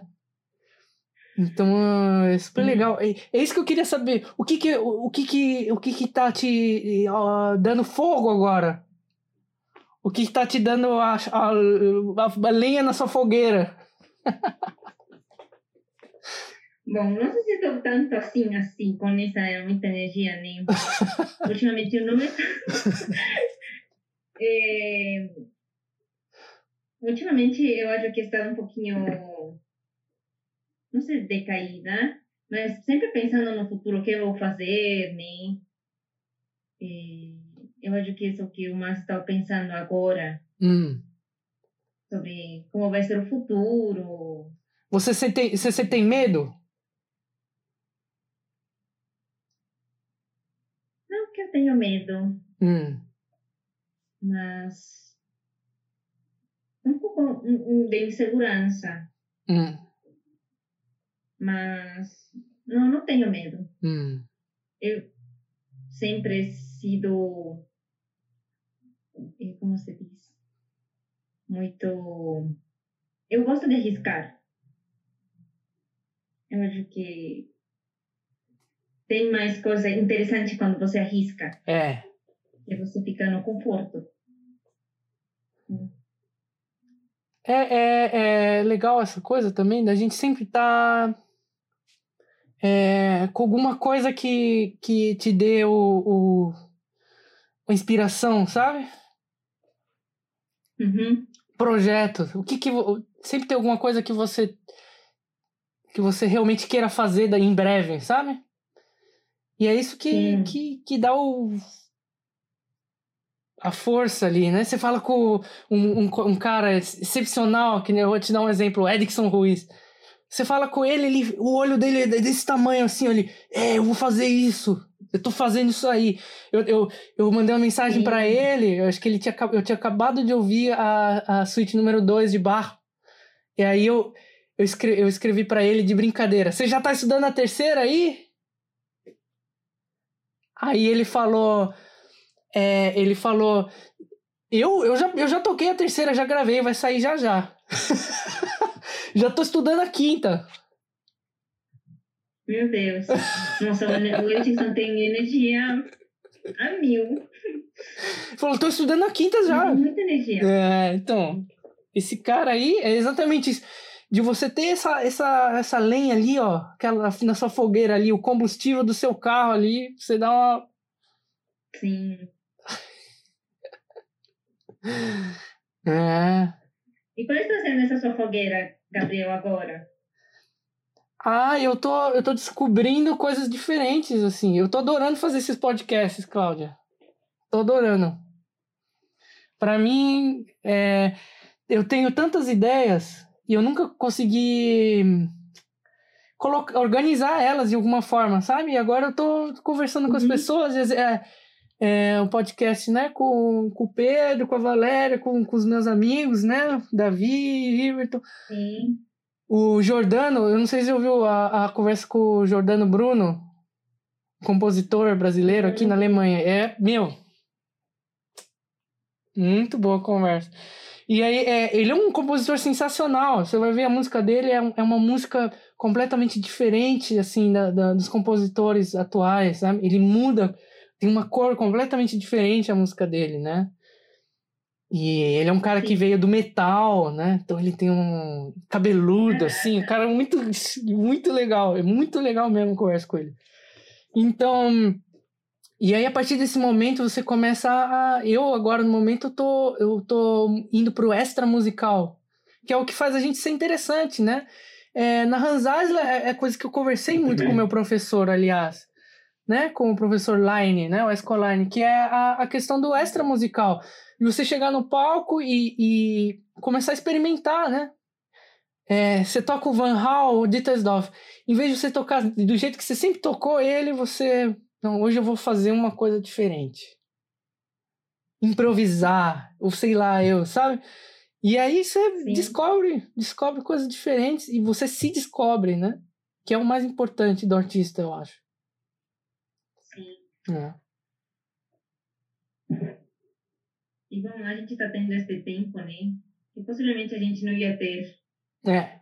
se não tivesse a pandemia. Eu acho que esse problema está, dando, está abrindo portas também. Com certeza. É, eu, eu conversei, eu tava, eu conversei não, eu tava ouvindo um podcast hoje da, é, do, da, da Idade Média, né? Uhum. E eles estavam falando da Grécia e tal, né? Como eles passaram várias crises. E também estavam falando do, do, do povo da Mesopotâmia. E da língua, né? Que eles falam que era o sumério.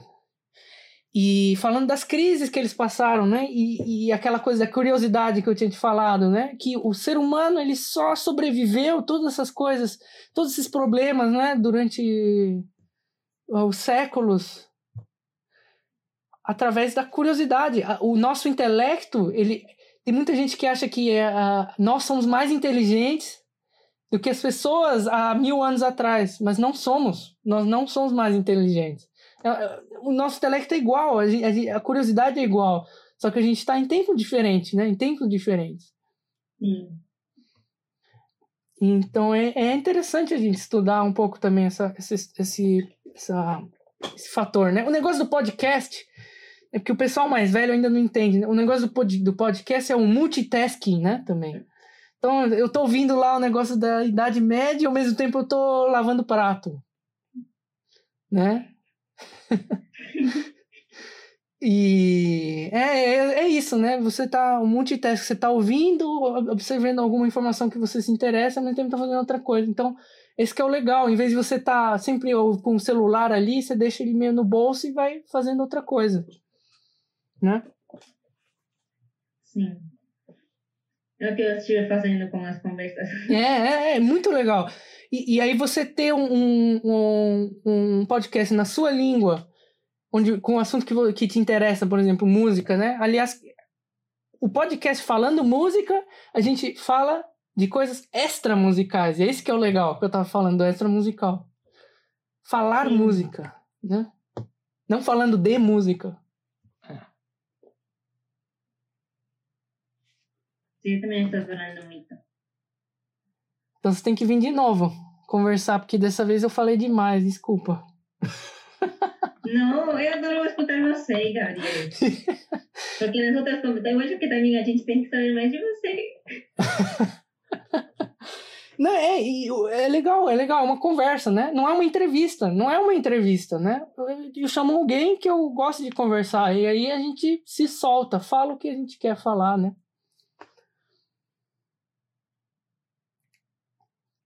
É bem livre, né? É livre, completamente. Oh, eu não sei que. Ah, é isso aí, eu acho que foi, hein?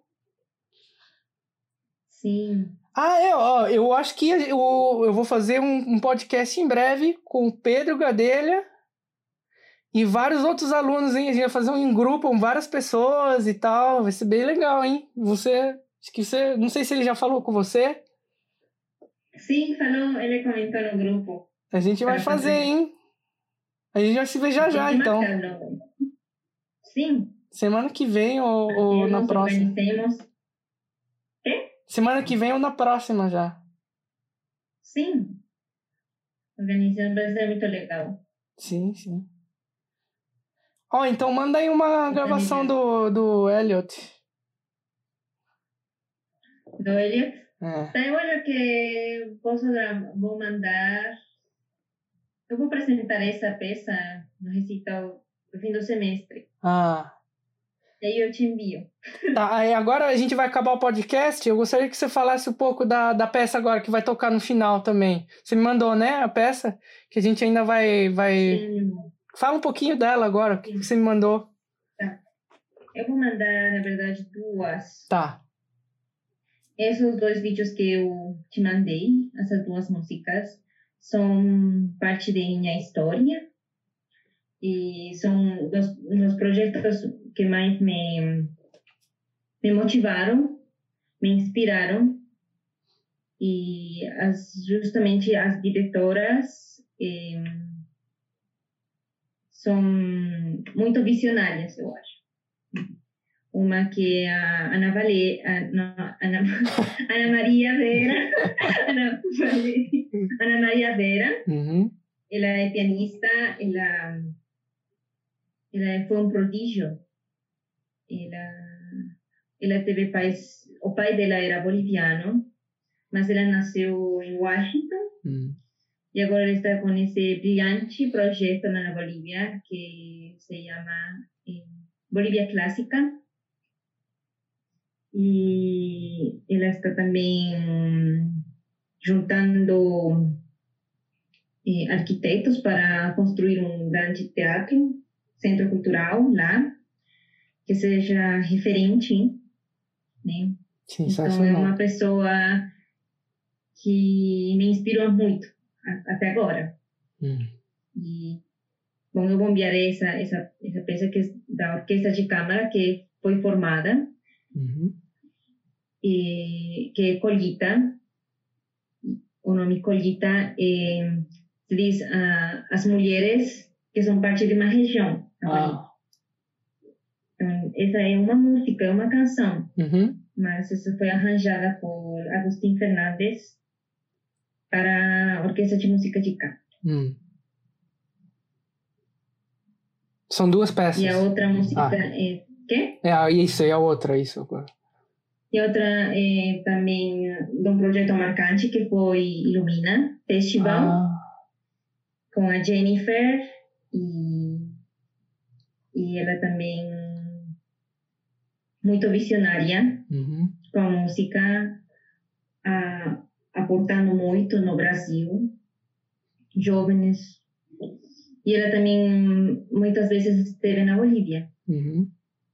Lembro quando era pequena, eu estava indo para a Bolívia Clássica. Na verdade, não é minha, na minha cidade natal. O projeto é numa cidade a sete horas de bus, Uhum.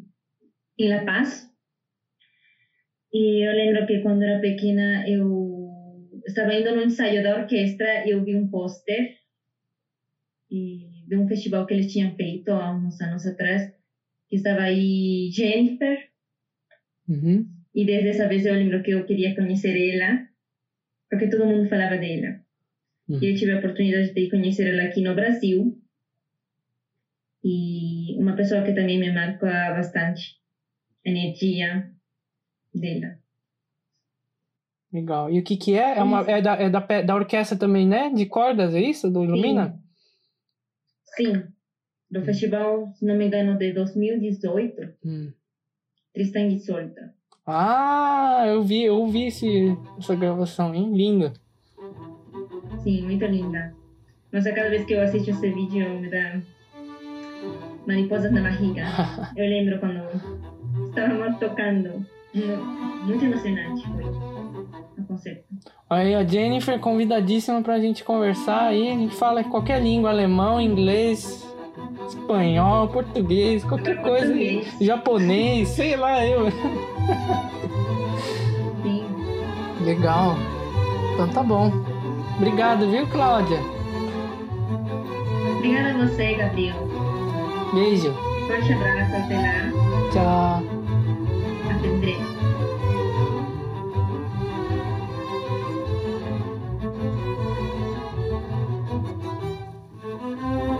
Tchau.